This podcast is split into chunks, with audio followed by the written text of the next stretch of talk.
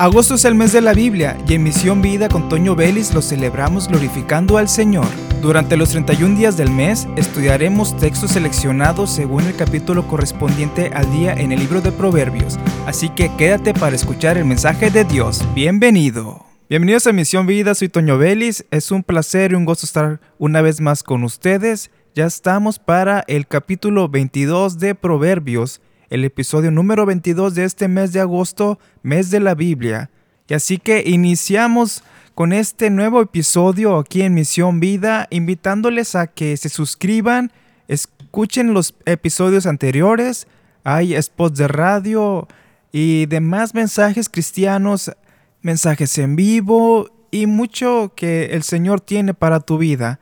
Nunca dejamos de aprender, nunca dejamos de maravillarnos de Dios, porque Dios es tan grande y maravilloso y hermoso. Las misericordias de Dios son nuevas cada mañana, así que nos invitan a tener vida en gozo, a tener un gozo, una felicidad, la cual sobrepasa todo entendimiento. En cualquier situación que estemos, por más difícil que sea, el Señor nos va a ayudar, nos va a bendecir con su paz, nos va a ayudar a tranquilizar esas aguas en nuestra vida, porque no hay situación tan más dura que el Señor no nos dé un momento de paz, de tranquilidad y sobre todo un momento en que podamos descansar confiados en que Él tiene todas las cosas en sus manos.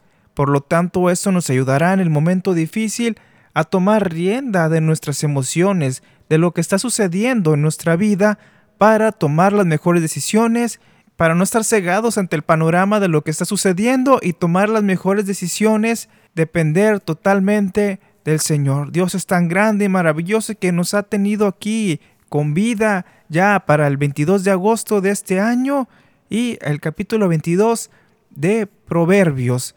E iniciamos de la siguiente manera. El versículo 1 dice así, la nueva traducción viviente, elige una buena reputación sobre las muchas riquezas ser tenido en gran estima es mejor que la plata o el oro.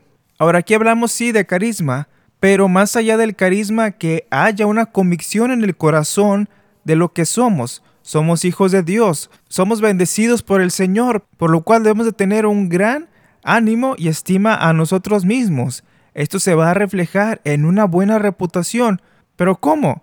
Bueno, la Biblia nos dice que Cristo, que Jesús murió por nosotros porque nos amó primero. Entonces esto nos da la libertad para nosotros decirnos, yo me amo, yo me valoro, yo tengo la suficiente autoestima para decir, gracias Dios, porque viniste a morir por mí, porque un día derramaste tu sangre por mí y me has dado la vida, me has dado salvación y gracias por ello, Señor. Gracias porque puedo demostrar así el amor que tienes en mí hacia los demás, externarlo y así comenzamos a crear una buena reputación. La gente que nos rodea se va a sentir alegre, confiada, cómoda con nosotros, porque hay personas que su sola presencia incomoda a otros. Cuando ellos llegan a algún lugar, ya la gente se comienza a incomodar en cuanto comienzan a hablar. De lo que hablan. ¿Y qué es lo que hablan? Bueno, hablamos de lo que hay en nuestro corazón, de lo que inunda nuestra mente. Si usted está lleno de trabajo en su corazón, en su mente, ¿qué es su prioridad? Usted va a llegar hablando de trabajo, quejándose del trabajo o presumiendo del trabajo. Si su adoración son sus hijos, siempre va a estar hablando de sus hijos, ya tienen 18 años, 19 años y usted va a estar solamente se topa a alguien, ay, mi hijo, esto, mi hijo, lo otro, de la abundancia del corazón, abra la boca. Hablamos bendición o hablamos amargura también. Por lo tanto, tener una estabilidad buena en nosotros se refleja y nos crea una buena reputación desde el momento en que llegamos. La gente se siente cómoda, se siente en confianza de acercarse a nosotros para hablar porque nosotros somos parte del cuerpo de Cristo, la gente se debe sentir cómoda cerca de nosotros. Y tiene que ser así. Dice un pastor, no sé si lo dice en tono de broma, pero le comenta a otro pastor, más, más joven, le dice, ¿sabes cuál es la forma o el requisito para darte cuenta que tienes el llamado al pastorado, los niños se te acercan, tienen confianza. Bueno, nosotros no somos pastores, pero también tenemos al Señor, al mismo Señor que el pastor tiene. Por lo tanto, la gente debe de sentirse cómoda en nuestra presencia, debe sentirse a gusto de hablar, de expresarse, para nosotros escucharles y darles un consejo, ministrar a su vida. Es muy triste que nada más nos vean y dejen de hablar y, comiencen a retirarse. No es, no es bonito, ¿verdad? Bueno, por lo tanto, debemos de trabajar nosotros en nuestro interior y reconocer que somos bendecidos, que somos amados y nosotros también vamos a amar. Que el amor también que tengamos hacia los demás, como dice la escritura, sea sin fingimiento. Esto también creará una buena reputación de nosotros. Somos genuinos en el amor que mostramos a ellos. No lo hacemos con un interés. En el capítulo anterior mencionamos acerca de que no debemos de hacer las cosas esperando algo a cambio, sino tener una intención genuina hacia los demás porque hacemos las cosas sin fingimiento, les amamos sin fingimiento. Y si hay algo que tenemos en contra de ellos porque nos han ofendido, acercarnos. Como dice la escritura, antes de llevar tu ofrenda, acércate con tu hermano y arréglate con él. Esto traerá paz a tu vida, traerá paz, armonía en el grupo.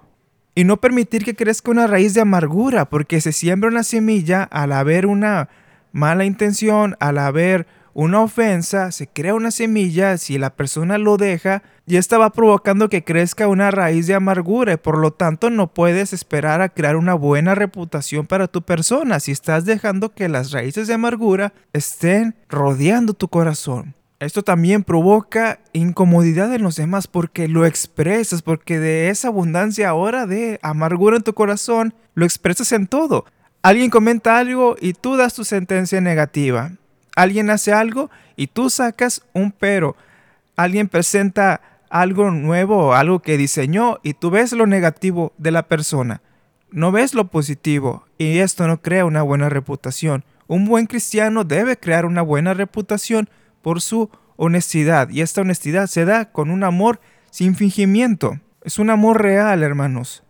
Y si batallamos con esto, debemos de dejar que el Señor trate nuestra vida yo sé que es muy difícil. Hay personas a las cuales no se les dificulta. Ahora, y del otro lado, bueno, nos topamos con personas que no son muy agradables, lamentablemente, en todos lados.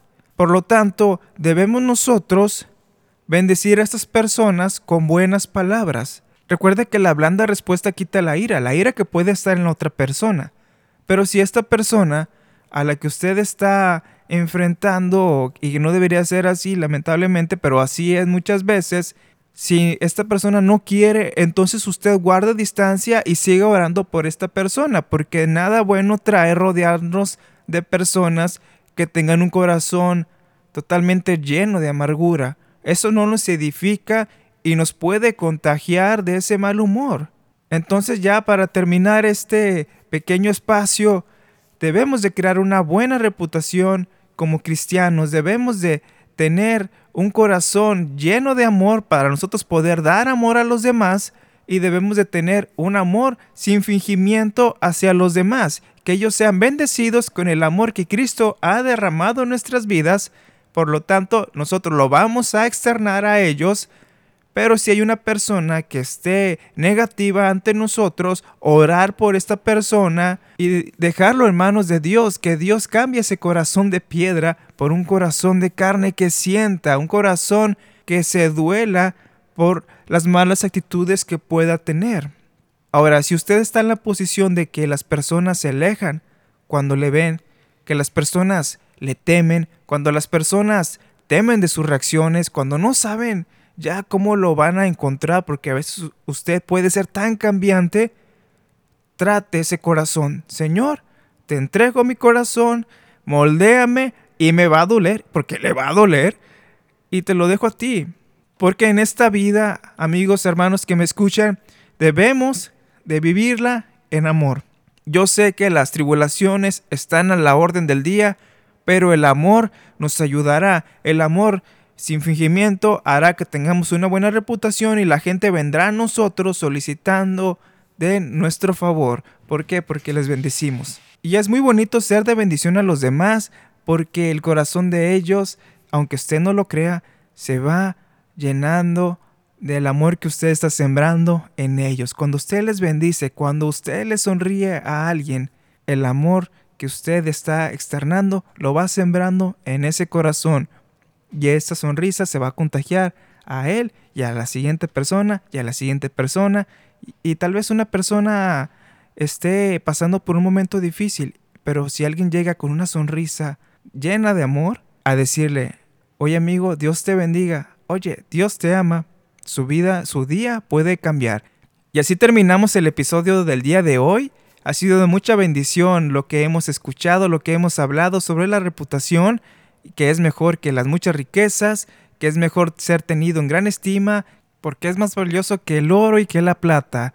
Así que bendiciones a todos, usted bendiga a los demás, sea una persona con una muy buena reputación que va a bendecir la vida de todo aquel que le rodea porque se van a acercar a su vida y con su testimonio, con su buena reputación, los va a ministrar y cuando salgan de su casa o de donde usted esté reunidos con ellos, van a decir, este hombre es de Dios, esta mujer es de Dios y me ha reconfortado sus palabras, sus palabras fueron de bendición para mí, tenía un día terrible, salí terriblemente mal del trabajo, pero su palabra, su armonía, el amor que tiene por todos, me reconfortó el corazón.